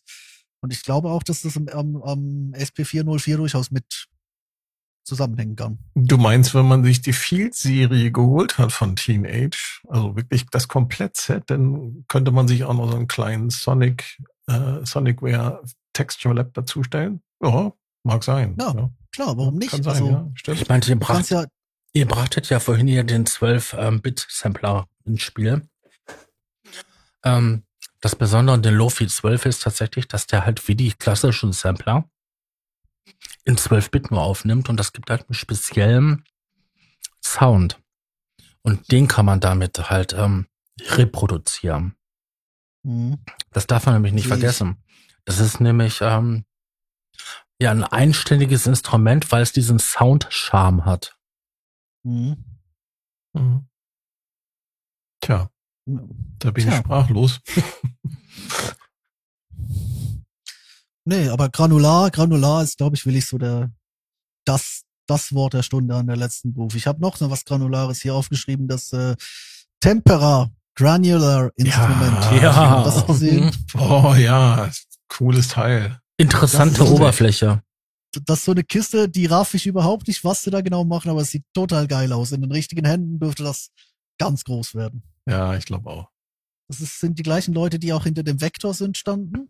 Ja. Ähm, Machen es, glaube ich, separat wieder, weil das ist so eine, also ich finde ich finde es eine okay Firmenphilosophie, wenn du halt sagst, wir machen ein Instrument und sind quasi dann so äh, mit einer Identität für, für einen Anwender äh, quasi anwesend. Aber ich, ich finde das, ich finde das super, was sie da gebaut haben.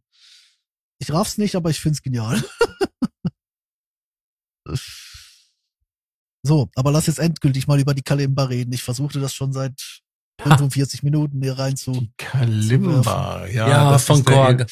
der Elefant im Raum. Also ja, genau. Korg hat hat ja äh, in Deutschland ein Entwicklungslabor in Berlin eröffnet vor ein paar Jahren. Da hat der Designer, der die ähm, die Korg Minilog und Microlog, nee, wie heißt er? Monolog. Entschuldigung Monolog. designt hat, den haben sie dort quasi dann wieder eingestellt. Er hatte ja das Unternehmen verlassen, um halt seine eigenen Produkte zu entwickeln. Dann haben sie irgendwann jetzt das Designlabor aufgemacht und das erste Prototyp, den sie da jetzt, nein, die haben schon noch andere Prototypen gebaut, die sie gezeigt haben. Aber diesen Prototypen, den haben sie jetzt hier auf das Superboost gezeigt und das Ding sieht halt aus wie eine Kalimba. So ein bisschen, also eine elektrische Kalimba. Ja, aber irgendwie aber Wobei- auch so in so ein Hochsicherheits äh, magnetischen Eindämmungsfeld eingepackt.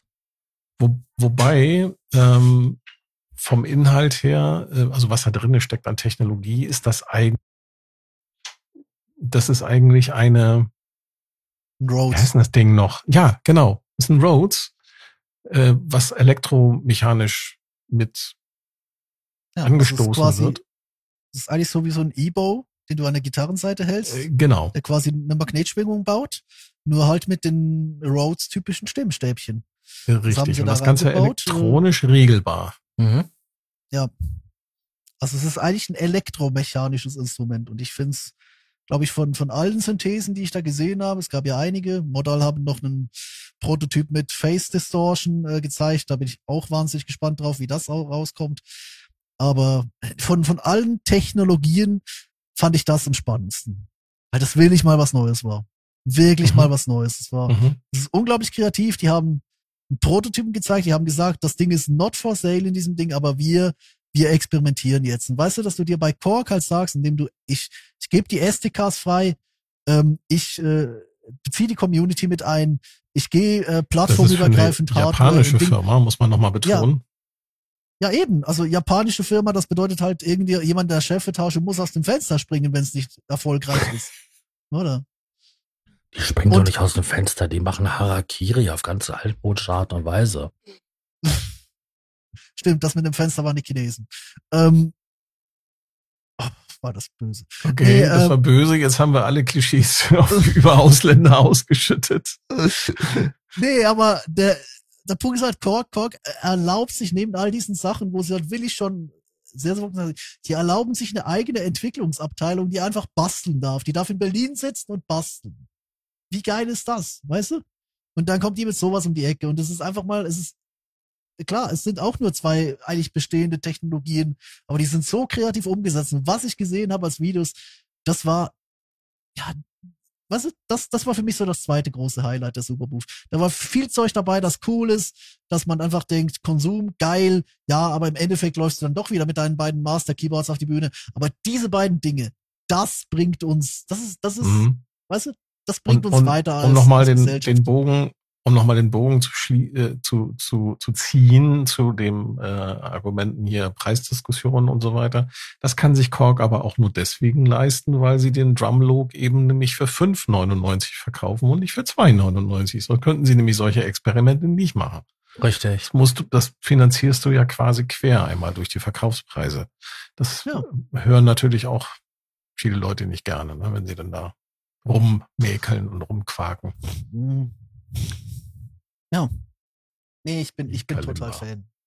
Ich bin total Fan. Ich glaube, das, das, äh, das ist für mich so der, weißt du, so der Inbegriff. Der Rest ist halt, ja, eben viel, viel Modularkram. Du kannst Nachhaltigkeitsfragen stellen, du kannst da sagen, toll, noch etwas Spezifischeres, noch irgendwie was, weiß, irgendjemand kauft den ganzen Bums ja auch, oder?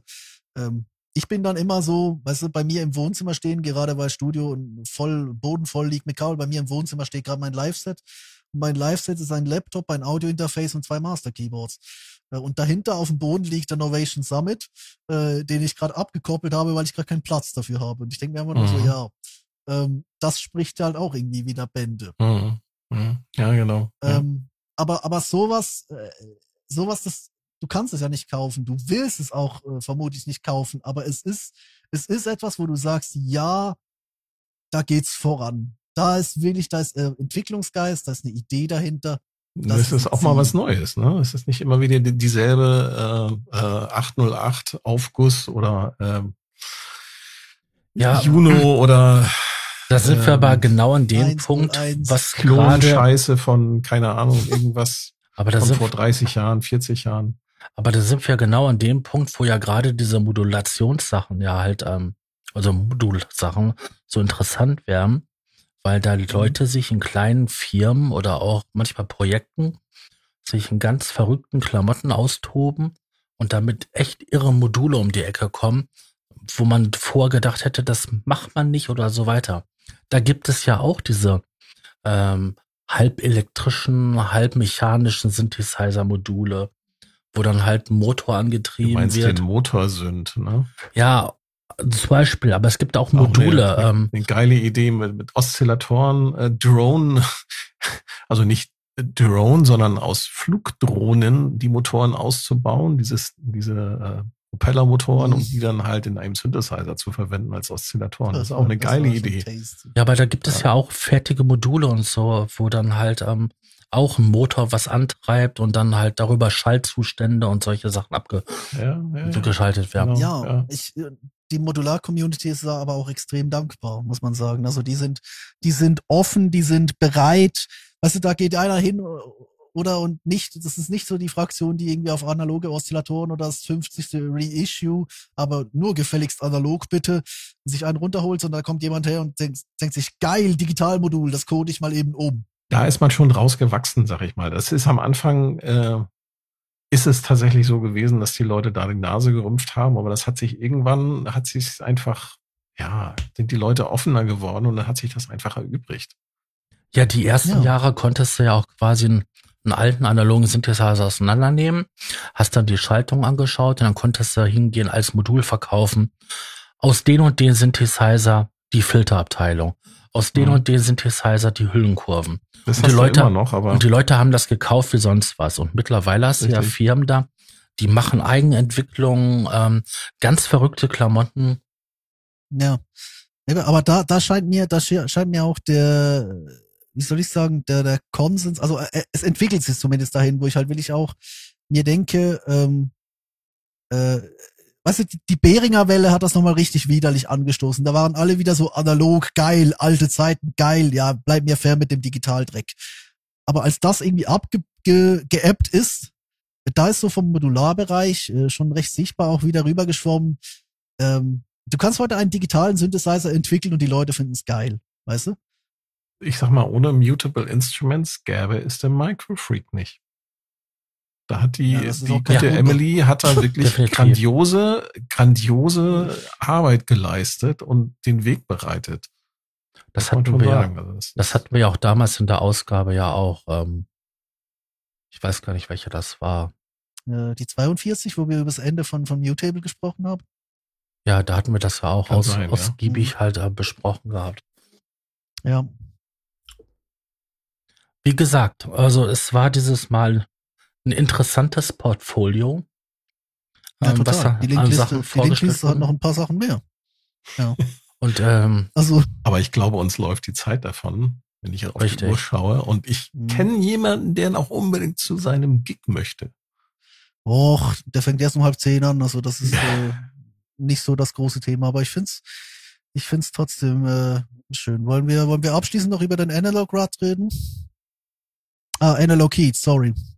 Wir können abschließend über den Analog Heat reden und ähm, ja, was gibt's dazu zu sagen? Also, Analog Heat er kann jetzt, ist er kann jetzt, ein, er kann jetzt FX. Analog Heat ist ein, ja, der kann jetzt FX, das ist ein Distortion-Gerät, mit dem man halt unterschiedliche Sorten von Distortion auf sein Audiosignal, ähm, in sein Audiosignal einprägen kann. Und ja, Electron hat jetzt eine Mark III Version auf, äh, gemacht, äh, die dann auch nochmal so 600 Euro, nee, stimmt nicht, 400 Euro mehr kostet. Und jetzt bummelig so für 1000 Euro zu erhalten ist. Und ja, ich habe jetzt,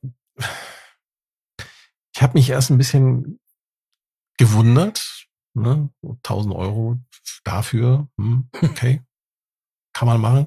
Andererseits kam dann aus der Community das Argument, ja, aber ich habe neulich bei Electron für meine Monomaschinen, na, Monomaschinen 2007, äh, Ersatzteile ja. bestellt bei Electron, wo ich mir dachte so, hm, das ist ein Punkt.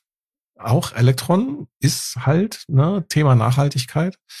Ja, die Geräte sind teurer, aber du kannst dann halt auch äh, 20 Jahre später oder 15 Jahre später halt dann noch Ersatzteile für bestellen. Ja, aber das ist nicht nur bei denen.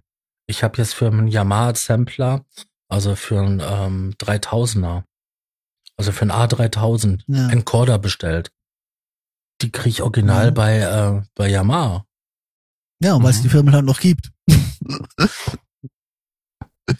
nee, aber ich find's also, ähm, ich weiß, äh, weißt du, für mich, also Nachhaltigkeitsaspekt, dieses, jenes, finde ich ein, das finde ich in beider Hinsicht einen guten Punkt. Ich finde aber auch, und das, das kreide ich Elektron halt wirklich auch an, wenn du jetzt siehst, was, was die, die Takts, so der, mit dem Songmode und alles, also die Mittelserie, Digitakt, Syntakt, äh, Digitone, was die jetzt gelernt haben über die Jahre.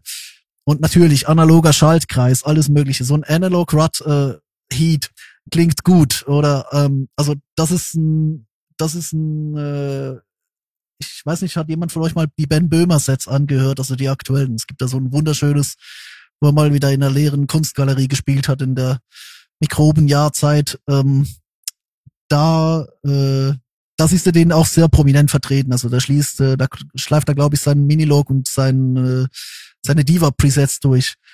Das ist ein, das ist ein Gerät, wo ich sagen würde, ja, ist eine Edelzerre. Tausi ist vielleicht ein bisschen viel, oder? Ähm, ja, aber das, das, das hat seine Daseinsberechtigung. Jetzt mit dem, mit dem FX finde ich den noch besser. Aber gleichzeitig, äh, da ist eben eine Monomaschine. Da ist eine, eine Machine Drum. Das sind Dinge, die dir der, die Community aus den Händen reißen würde.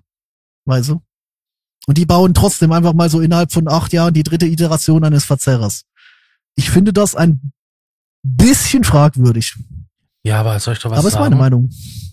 Ja. Da steht jetzt ein Preis von 999 Euro und out of stock. Irgendeiner kauft die Sachen. Ja.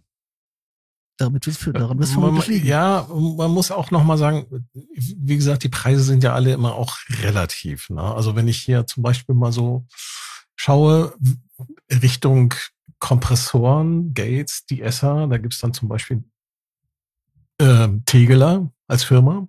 Die haben ein Mhm. Produkt, das nennt sich Creme. Cream. Ja. Das ist ein Hardware-Gerät. Der macht, ist eigentlich, soweit ich das verstanden habe, ne, hat einfach nur die Funktion Kompressor, Gates, De-Esser und der kostet 1800 Euro. Mhm. Ich könnte mir vorstellen, dass Elektron halt einfach auch in, so in dieses Segment, also in diese Richtung schielt mit ihren Produkten. Ne? Gerade jetzt so, was jetzt mit dem äh, bezüglich Analog Heat. Und da ist es dann wiederum nicht teuer, sondern eher ein gutes. Angebot. Kein Schnäppchen, weiß ich nicht. Also 1000 Euro ist halt auch Geld. Aber Mhm. es ist halt günstiger als äh, vergleichbare Produkte am Markt, ne? die dann auch noch weniger können. Vielleicht dafür unter Umständen aber auch besser Mhm. klingen. Ja, das ist halt. Aber ich glaube schon, dass das wirklich ein, ein Profi-Werkzeug ist. Also Ja. ich wüsste jetzt nicht, wie ich das Teil, den, den Heat einsetzen möchte. Ja. Das ist kommt bei schon. Ambient Also so- Musik, glaube ich, so- auch so nicht ein- so an, angesagt. so, ein dick, so, ein, so ein dicker, dicker Minimoog, so ein Sub 37, äh, der ordentlich in sich selbst schon Bums hat und dahinter noch so ein Omega Heat, äh, Analog Heat. Habt ihr euch mal die Rückseite angesehen mit den ganzen Anschlüssen? Ja, dürften mehr sein. Das Ding hat, ist eine eierlegende Wollmilchsau, was das angeht. Das hat auch Ja, mehrere. da, da ist ja auch schon aus der Community bemängelt worden, dass, dass halt da gewisse Sachen halt einfach nicht da sind. Ne? Ja, aber das ist auch die Firma, die plötzlich dir irgendwie acht Einzelausgänge geschenkt hat in einem vierfach äh, multitemporalen Gerät, aber nur bei der Keyboard-Version. Die Box hat nur Stereo-Out. Mhm. Ähm, Ah, ich habe das jetzt nicht so genau mitverfolgt, aber hat das, kann das Ding äh, Overbridge? Kann Ja. man den über, kann man den über USB äh, Mhm. sozusagen als ähm, Effektgerät einbinden Das ist im Punkt, Computer? das ist auf deren Webseite Punkt 9. ich habe das jetzt nicht so genau mitbekommen, aber Ziemlich funktioniert Overbridge inzwischen? Hm, Ja, Any ich weiß nicht, ich weiß nicht mit wie viel Latenz, aber ähm, die, so, als ich mich damit noch, als ich noch ein Elektron oder mehrere Elektrongeräte hatte, äh, da hatten die schon einen Zustand erreicht, wo man das tatsächlich nutzen kann. Ne? Mhm. Sie schreiben auf ihrer Webseite, any DAW-user will love analog heat plus FX. With Overbridge, you get a, was, a seamless um, computing integration with perfect or adding analog warmed and grid to digital audio. Und bla bla bla bla bla bla. Äh, ich hoffe mal, dass das Reverb besser ist Ja. als das, was in den anderen Geräten drin ist. Also den Reverb, diesen Super Void von Analog 4 und auch im Digitone, ich konnte den irgendwann nicht mehr hören. Das Delay hingegen finde ich total klasse von Electron, was die da in ihre Geräte reingebaut haben. Also der geht immer. Aber das, der, das Reverb ist mir eigentlich immer zu viel gewesen. Mir waren die Geräte immer zu teuer. Das auch. Ja. Ich meine, es gibt ein paar, auch. es gibt ein paar Klamotten, die wirklich cool waren. Auch in der Vergangenheit wirklich geil. Zum Beispiel dieses Sit-Ding. Ähm, mit dem Mhm. C64 Soundchip. Mhm. Total geil. Aber es hat immer Preise gehabt, da habe ich mir gedacht gehabt, oh, das ist nicht gut. Elektron war noch nie preiswert. Ja, bis sie ähm, hier mit den beiden Models da auf den Markt gekommen sind. Das war ja, Mhm. die sind ja die, ist ja sozusagen deren Niedrigpreisgeräte, aber alles andere war schon immer relativ, ähm, ja, nicht gerade günstig. Was ist ganz cool, was ganz cool war, dass es halt den Digitakt, den gab's halt zwischendurch mal für relativ wenig Geld. Da haben sie den teilweise Mhm. für 5,99 rausgehauen. Oh ja. Und das war schon ganz cool. Ne, aber die Zeiten sind mittlerweile vorbei. Also das wird auch, glaube ich, für den Preis jedenfalls in, in Euro-Währung nie wieder geben. Mhm. Nein. Bevor das Ding äh, unter 500 Euro oder unter 600 Euro kommt, ich glaube, Mhm. da haben wir dann eine andere Währung. Vielleicht dann in, keine Ahnung, in Juan oder so. Ja. Nee, Elektron ist, weißt du, Elektron ist für mich so der, der Punkt, wo ich mir, ich, ich gucke mir das Zeug an. Und das habe ich aber ganz vielen, weißt du, ich guck mir, ich guck mir hier diese riesen Hardware-Liste an. Und ich bedenke mir bei allem, das wäre geil, mal damit zu arbeiten. Und das war's dann aber auch irgendwie, weißt du? Dann steht's rum, dann nimmst du doch wieder nur deine, deine drei Master Keyboards mit. Und ich glaube, ja, das hatten wir ja schon, ähm, ne? ja, Haben wir ja schon, schon festgestellt, du hast, man kommt am Ende doch immer wieder auf seine, seine, seine Lieblinge zurück, weil die halt äh, zuverlässig funktionieren, ne? Und so ein Electron Heat, da muss man sich halt auch erstmal mit einarbeiten, weil der dann wieder so Ja. ausgefuchst ist und so gut Speziell. designt ist. Er ist speziell, definitiv, aber der ist halt so von der, von den Parametern her auch einstellbar und, und äh, von der Parameterauswahl designt, dass du da echt wahnsinnig viel mitmachen kannst. Du kannst den ja als Filterbox benutzen, du kannst den als Kompressor irgendwie benutzen, irgendwie, oder halt als Distortion-Einheit, oder du kannst da auch einfach nur ein bisschen Saturation mitmachen, um deinen Mhm. Mastermix so ein bisschen mit du anzubieten. musst, du, du musst halt die Kohle dafür haben, dir das leisten zu können. Und das Problem ist halt, also ich kenne ich kenn Leute, die gehen mit drei Elektronboxen raus und machen den geilsten Scheiß, den man sich vorstellen kann, oder? Ähm, ich glaube sogar, das könnte ich auch, aber da müsste ich mich da einarbeiten. Und das ist, das ist für mich so dann, weißt du, das ist für mich so ein bisschen der andere Punkt. Das, das habe ich ja vorher schon beim, beim Zebra angemerkt. Ähm, ich, ich glaube, die Booth diversifiziert sich hier gerade. Äh, du hast, du hast eine Gruppe, die will ich einfach denen du das Gerät hinstellst, sei es jetzt der, der kleine Analog-Roland oder eben die paar Beringers oder das, äh, das Tempera, geht für mich auch in so eine Richtung, wobei das vermutlich unter der Haube wieder extrem mächtig ist. Ähm, du hast Zeug, das, äh, da kommst du schnell rein, das ist vertraut, das funktioniert, etc., etc., oder? Und dann hast du halt solchen Kram eben wie jetzt die, die, äh, die Electrons oder jetzt eben auch den Deluge beispielsweise oder ähm, ja, keine Ahnung, ich, ich guck gerade hier, also der, der Mini-Freak würde ich da nicht reinzählen, aber es gibt oder die, die, die Tasty Chips Sachen jetzt oder der Gear Mega, das ist so ein Riesending, oder? Aber du, du kaufst dir damit auch eine Verpflichtung, weißt du? Oder? Also, also klar, ich könnte einen Octatrack hinstellen und ihn fotografieren, oder? Aber das sind mir die, die 2000, fast 2000 Flo- Flocken einfach nicht wert, oder? Also du kaufst dir quasi, du kaufst dir ein Arbeitswerkzeug, du kaufst dir etwas, das sehr, sehr viel Arbeit macht und äh, ja. Und des, Ja, deswegen würde ich Punkt. jetzt zum Abschied, würde ich zum Abschied vielleicht sogar so sagen, Konsum nicht mal so geil, weil äh, Nee, das wir, stimmt. Wir können es gerne weil- mal, wir gerne mal später ansprechen, aber äh, ich habe gerade äh, eine Handvoll Master Keyboards vor meinem Schreibtisch äh, durchgeprüft, weil ich keinen Bock habe auf Karpaltunnel, weil äh, die Hände halt an der Tischkante hängen. Ja. Aber äh, ich, ich, ich bin wieder da, wo ich weggegangen bin. Das ist irgendwie belastend. Das finde ich ein ganz tolles Schlusswort. Oh Sascha, ja. Möchtest du das letzte Ja. Wort haben? Ich zitiere mal ähm, unseren geschätzten Freund Bernie. Er sagte, ich brauche keine Schmuddelhefte oder pornografische Inhalte. Wenn ich so richtig geil bin, dann stelle ich mich vor meine Synthesizer-Wand hin und dann erledigt sich die Sache von selbst. Natürlich ähm, etwas anders gesagt. Aber ich denke mal, das ist so das, der Sinn des, der Sache. Ähm, in diesem Sinne, schaltet auch beim nächsten Mal wieder ein, wenn das heißt. Der Probe-Podcast beim gemütlichen Talk aus dem Proberaum. Tschüssi. Tschüss. Ciao. Der Probe-Podcast.